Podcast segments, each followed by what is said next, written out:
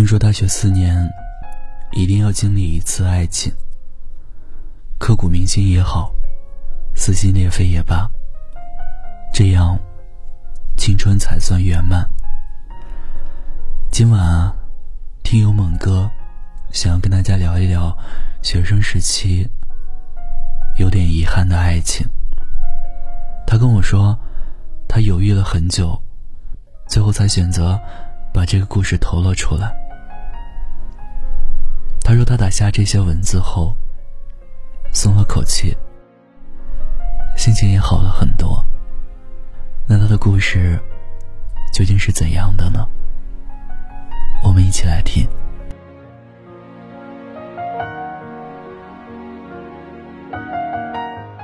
我是猛哥，北方精神小伙，今年二十一岁，身高一米八，是一名医学生。上大三了，我和她是在玩陌陌的时候认识的。她是南方姑娘，肤白腰细，貌美大长腿，全都站起了。都说三观跟着五官走。第一次看她照片我就沦陷了。我们加了微信，起初我没有想别的，只是想认识她，交个朋友。我们很快就约了见面。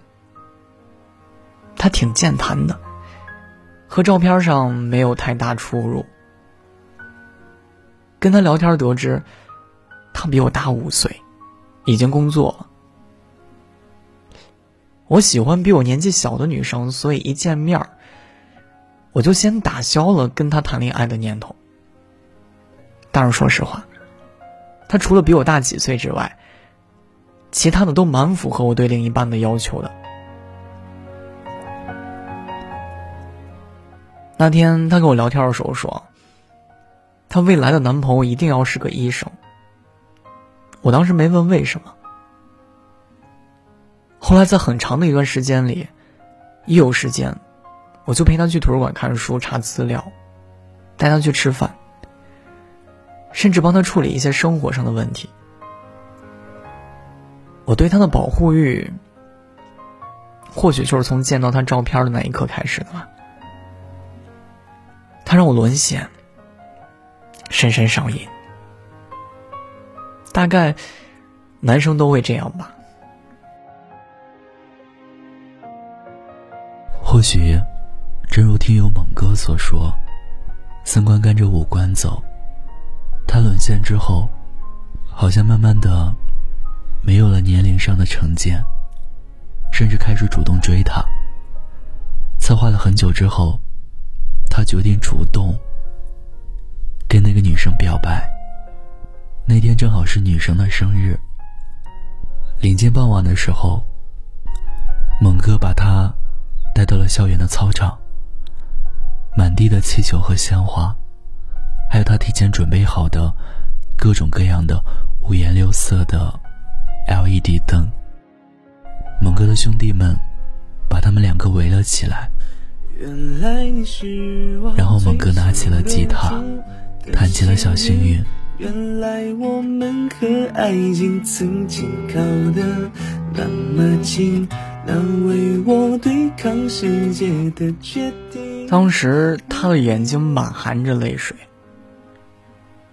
我站起来，问他愿不愿意做我女朋友。他没有点头，也没有摇头，只是一个劲儿的哭。我就那样紧紧的抱着他。但是自从那件事以后，他和我也就没之前那么近了，好像在刻意疏远一样。直到后来，我发的信息也选择性的回复。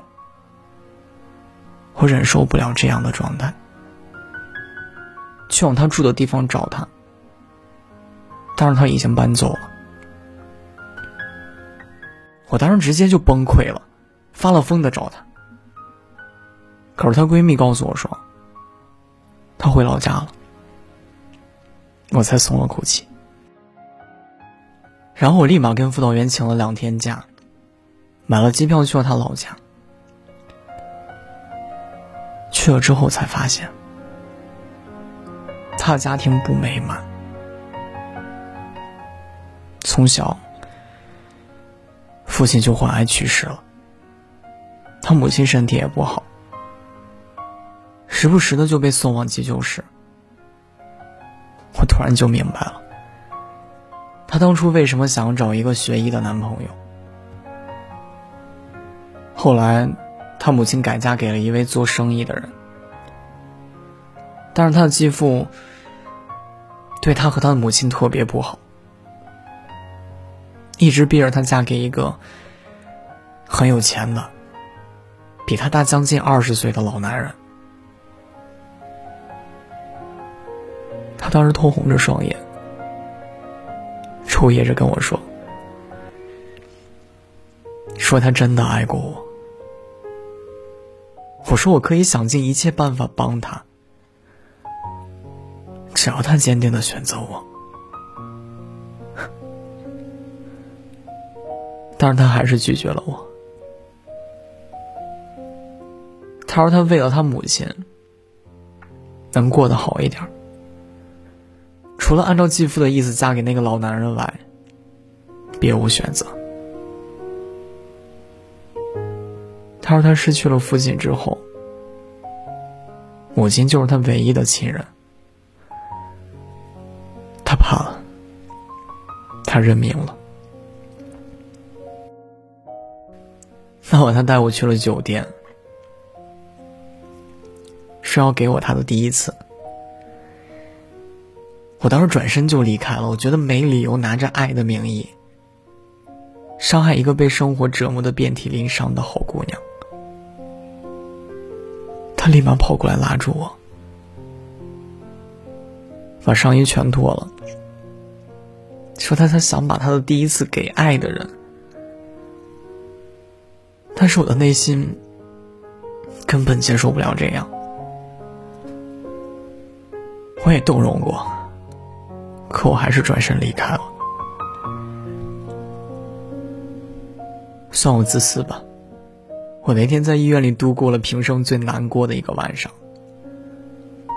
我没哭，只是心里堵得厉害。他给我发了很多信息，我都没有回他。就这样，三个月后，他说他要结婚了，和那个大他将近二十岁的男人。我都不愿意接受这是真的，立马又买了机票去了他老家。在婚礼上，我看着他穿着白纱出来，美的惊心动魄。只是在我看来，他没了往日的神采。我觉得那个男人配不上他。我想不顾一切的冲上去带他走，可又无可奈何的，只能躲在人群里。就这样，我眼睁睁的看着他牵着别人的手成婚了。回来后，我给他发了最后一条微信：丧火是人生常态，你我怎能例外？我们就只能这样了。新婚快乐！祝你幸福。用你的微笑，没人住不掉。失去了你，怕一生都不会再遇到。幸福还没到，你已经走掉。原来爱情没有刚刚好。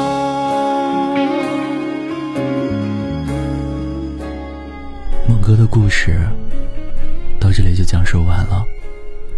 枕头里藏了发霉的梦，梦里住了无法拥有的人。说实话，听完这个故事后，我很心疼他，但也能理解那个女生最后的选择。对一个男人来说，最无能为力的事情。就是在最无能为力的年纪，遇见了一个最想照顾一生的姑娘。很多人都曾经历过遗憾和错过，有多少感情最后都败给了现实呢？但是，无论结局如何，你们至少相遇过，也曾经拥有过一段美好的回忆啊！